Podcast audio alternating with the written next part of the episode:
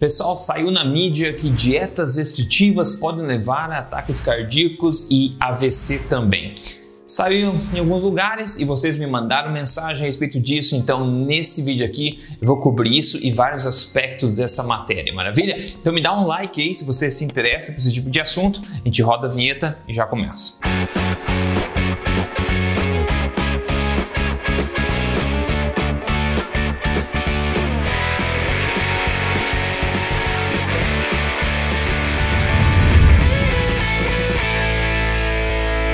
Tudo bem, pessoal? Rodrigo Polesso aqui, pesquisador em ciência nutricional e autor best-seller do livro Este Não É Mais Um Livro de Dieta. Mas mais importante do que isso, eu tô aqui toda semana contando para você as verdades sobre estilo de vida saudável, saúde e emagrecimento, tudo na lata, baseado em ciência, sem papas na língua. E hoje eu quero me referir a este artigo que saiu na mídia, na grande mídia recentemente, é, a respeito de dietas restritivas e também ao qualquer potencial risco que isso pode trazer ao seu coração, em termos de AVC também. Então, de cara, eu quero começar lendo aqui o subtítulo dessa matéria, que fala exatamente o seguinte: ele fala, quando diminuímos a ingestão de carboidrato, também estamos diminuindo a quantidade de fibras na dieta. Além disso, dietas muito restritivas podem provocar o chamado efeito sanfona, que pode trazer problemas para o coração. Maravilha, já falaram várias coisas aí na abertura do, da matéria e agora a gente pode, eu peguei aqui, separei para a gente falar alguns trechos específicos dessa matéria para a gente poder dar um, um, um, rebate, pelo menos colocar um pouco de contexto e falar o que, que eu acho, de acordo com a evidência que eu conheço, a respeito desses aspectos, tá bom? Então vamos lá. O primeiro aqui, abre aspas, né? A dieta perfeita é a que obedece toda a cadeia alimentar. Tudo em excesso não é bom. A dieta boa para o coração é rica em nutrientes, proteínas, legumes, sais minerais. Se você diminui o consumo, você não recebe os eletrólitos suficientes, o que pode aumentar a chance de uma arritmia, por exemplo, explica Juliana, que é cardiologista. Bom, eu concordo com várias coisas, obviamente, demais de nada é bom, né? Fazer nada demais é bom, né? Simplesmente porque a palavra já diz a semântica, né? Tá fazendo demais além do que deveria. Essa questão dos eletrólitos é importante também, né? Os eletrólitos minerais aí que tem importante ação na própria contação dos músculos, né? Vamos lembrar que o coração é o músculo que nunca para, né?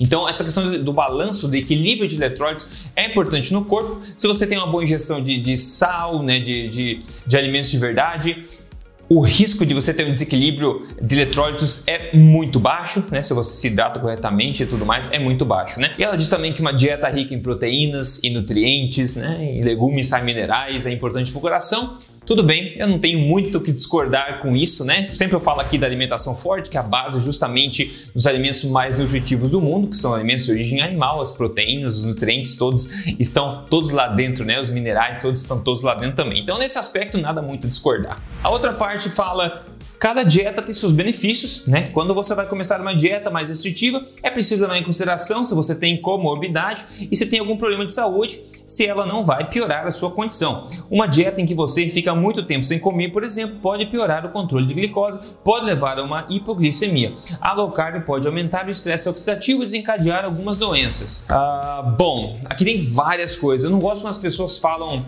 assim categoricamente as coisas. A low carb desencadear algumas doenças como assim? Tipo, explica mais. O que você quer dizer com isso, né? A low carb, dieta uh, baixo carboidrato, dieta cetogênica, a gente sabe que tem uma parruda literatura por trás mostrando que ela pode ser poderosa como uma intervenção para regularização da síndrome metabólica, reversão até de diabetes, como o Dr. Jason Fung no Canadá faz todos os dias, e perda de gordura, né? A melhora aí de vários marcadores também é, de saúde, né? Então a gente tem, quando feito corretamente, pode ser uma intervenção aí poderosa. Ficar muito tempo sem comer, eu não sei o que significa na opinião dela que está falando, né? Ficar muito tempo sem comer, o que? É cinco dias sem comer ou seriam é, oito horas sem comer, né? Ficar muito tempo sem comer pode levar a hipoglicemia em pessoas saudáveis. Isso não acontece. A literatura é muito clara mostrando que o corpo consegue plenamente manter os níveis de glicose no corpo tranquilamente, tá? Agora, se você se forçar a fazer uma coisa que não está trazendo conforto para você, é ruim, está forçando a barra, né? Cortando muito sua alimentação, ficando muito tempo sem comer como você não deveria, não está acostumado, isso pode levar a um estresse metabólico, né? E no caso, estresse oxidativo que ela fala, isso basicamente é causado por más gorduras que são ingeridas, como os óleos vegetais, por exemplo. Quando você oxida, né, eles, os metabólitos deles acabam oxidando, por exemplo, partículas de LDL no corpo, então isso acaba tendo mais LDL oxidado e isso aumenta, claro, o fardo oxidativo no corpo também. Então, não necessariamente é esse macronutriente, mas é basicamente a qualidade que você está ingerindo ainda também que pode ter grande impacto nisso. Aí o jornalista fala o seguinte: o carboidrato é responsável pela formação do músculo, é ele quem ajuda a fazer a formação da estrutura corporal. Tanto o excesso como a falta dele pode trazer riscos para o coração. Eu sempre tremo de medo quando eu vejo jornalista dando opinião, assim, e não opinião na verdade, falando categoricamente dessa forma como o carboidrato tipo, é o que forma o seu músculo. Isso está em todos os sentidos completamente errado. O carboidrato é o que forma a estrutura do corpo. Isso está em todos os sentidos completamente errado. Eu não estou dizendo que você precisa parar de comer carboidrato de forma alguma, mas o carboidrato todo mundo sabe que ele não é essencial. Ou seja, como é que uma coisa que não é essencial ao corpo pode ser crucial para a formação de músculos e estrutura. Tipo, é um absurdo isso. Então eu sempre tremo de medo quando o jornalista se dá liberdade de categoricamente afirmar umas coisas dessas, sem referência, obviamente. Está, está simplesmente errado nesse caso. E vem cá, você gosta desse tipo assim de feedback, de análise de de, de matéria desse jeito. Se você gosta desse tipo de assunto, dá um, dá um like para mim, siga esse canal, siga esse canal semanalmente que eu tô postando coisa bacana para te ajudar a ser a melhor versão de você mesmo. E se você gosta de podcast, tanto em vídeo ou talvez em áudio, para ajudar você a ser a melhor versão de você mesmo também, eu tenho uma versão bem mais conversacional do meu podcast chamado Papo Forte. Você encontra aqui no YouTube e você pode seguir também no Spotify, se você procurar, no Google, na Apple Podcasts, na Amazon Music, etc. Procura Papo Forte lá com Rodrigo Polesso, que você semanalmente vai ter acesso aí a, a, a, a dicas sobre estilo de vida saudável, emagrecimento, mentalidade forte, motivação baseada em ciência, baseada em experiência de uma forma levada bem conversacional, ok? Inclusive, o último que eu fiz agora foi sobre uma possível cura ou grande melhora para dores de cabeça e enxaqueca, que eu fiz no último podcast do Papo Forte, que você pode voltar e ver. Então procure Papo Forte e se você quer ver todos os links para você seguir, é só entrar em papoforte.com.br. Continuando a ordem de tremer novamente, que o jornalista vai escrever. O jornalista escreveu o seguinte, ó, e falou: quando restringimos o carboidrato, também estamos diminuindo a quantidade de fibras na dieta encontradas em pães integrais, cereais e massas integrais, bem como em nozes, frutas e legumes. As fibras reduzem significativamente o risco de doenças cardíacas. Isso é epidemiologia, epidemiologia nutricional. Quando eles falam que fibras reduzem o risco de, de doença cardíaca, é simplesmente através de estudos observacionais e epidemiológicos que jamais mostram um efeito, uma causa, uma relação de causa e efeito entre fibras e redução de risco cardiovascular. Fibras, como todo mundo sabe, até estudantes de nutrição de universidades bem tradicionais já sabem que fibra não é algo essencial ao ser humano. De novo, não significa que você precise retirar fibra da sua dieta necessariamente. Significa que elas não são essenciais para o funcionamento do seu corpo.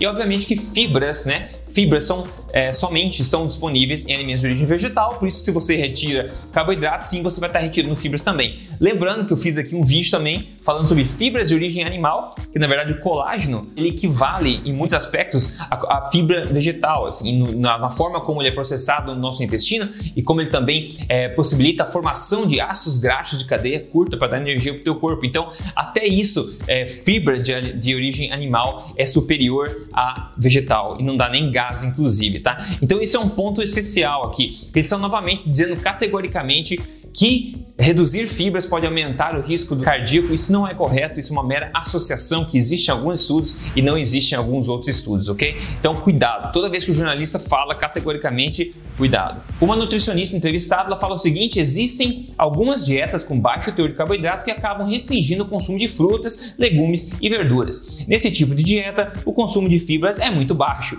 Isso pode ser ruim porque as fibras são importantes para evitar o excesso de colesterol na nossa corrente sanguínea e até evitar o excesso de glicemia. A gente deixa de ter essa proteção. Bom, bom, bom, bom, ela está assumindo que ter baixo colesterol na corrente sanguínea é uma coisa boa, que a gente sabe também que não é verdade, mas eu entendo perfeitamente, vindo de uma escola tradicional através de, de nutrição, ela vem trazer esse conhecimento. Não existe benefício algum comprovado em se consumir fibra para diminuir o, colesterol e, por sua talvez diminuir risco cardíaco, né? Essa fissura no colesterol é, sanguíneo é uma coisa muito antiga, de décadas atrás. A gente sabe que o colesterol do sangue basicamente não tem tanta relação assim com risco cardíaco. Inclusive, tem grandes estudos mostrando que pessoas com colesterol mais baixo tendem a, ser, a sofrer mais problemas ainda, ou a morrer mais, a ter uma menor performance mental. Então, essa história do colesterol, se você dizer que fibra é mais fibra é bom por causa do colesterol, a base, a premissa tem que ser questionada, que é a própria questão do colesterol. O colesterol é uma coisa de suprema importância para o corpo humano. Então, se você comer mais fibra e abaixar o colesterol, o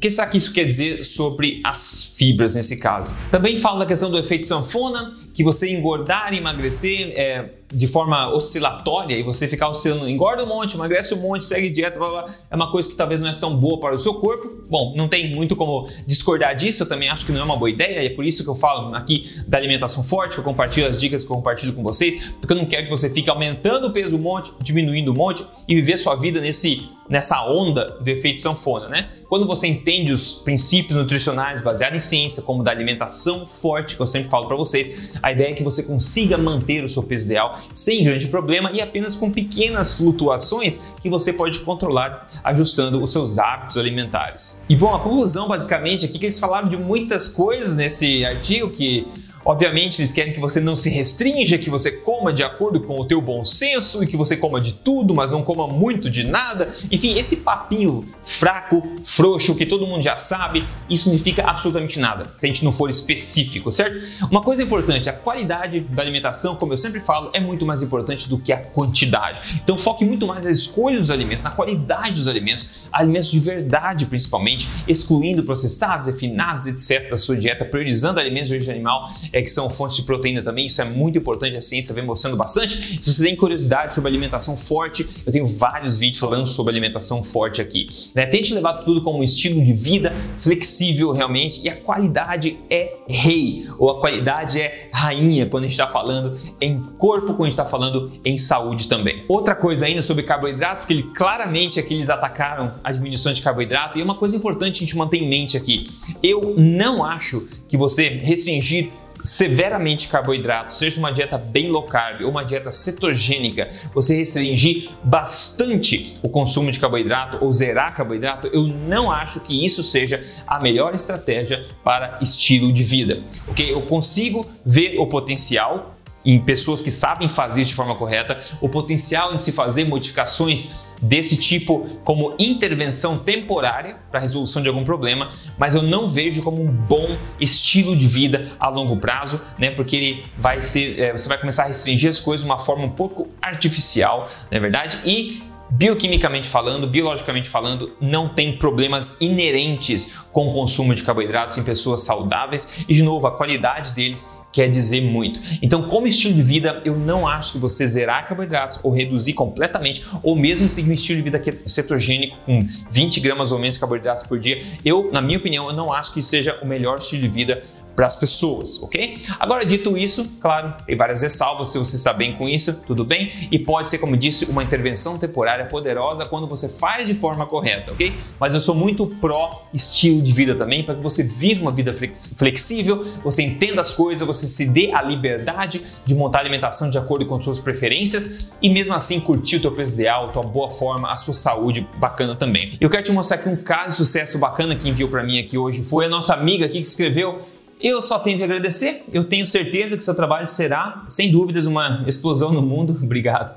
As pessoas, assim como eu, precisam de você. Deus é maravilhoso e você está sendo uma luz é, guiada por Ele. Parabéns, Rodrigo. Obrigado demais pelas suas palavras. Tá? Obrigado demais. Você vê a, a transformação dela 13 quilos a menos, seguindo um estilo de vida saudável, da alimentação forte, com as dicas que eu passo aqui baseadas em evidência também. Se o teu objetivo é emagrecer com prioridade, boa notícia, eu tenho um programa de emagrecimento de três fases que você pode seguir guiado passo a passo. Então, se o teu interesse é emagrecer sem sofrimento, de acordo com isso que eu acabei de falar para vocês, é só você entrar aqui em código emagrecerdevez.com.br. Entra ali, veja o vídeo de apresentação, a gente espera de braços abertos lá dentro, maravilha?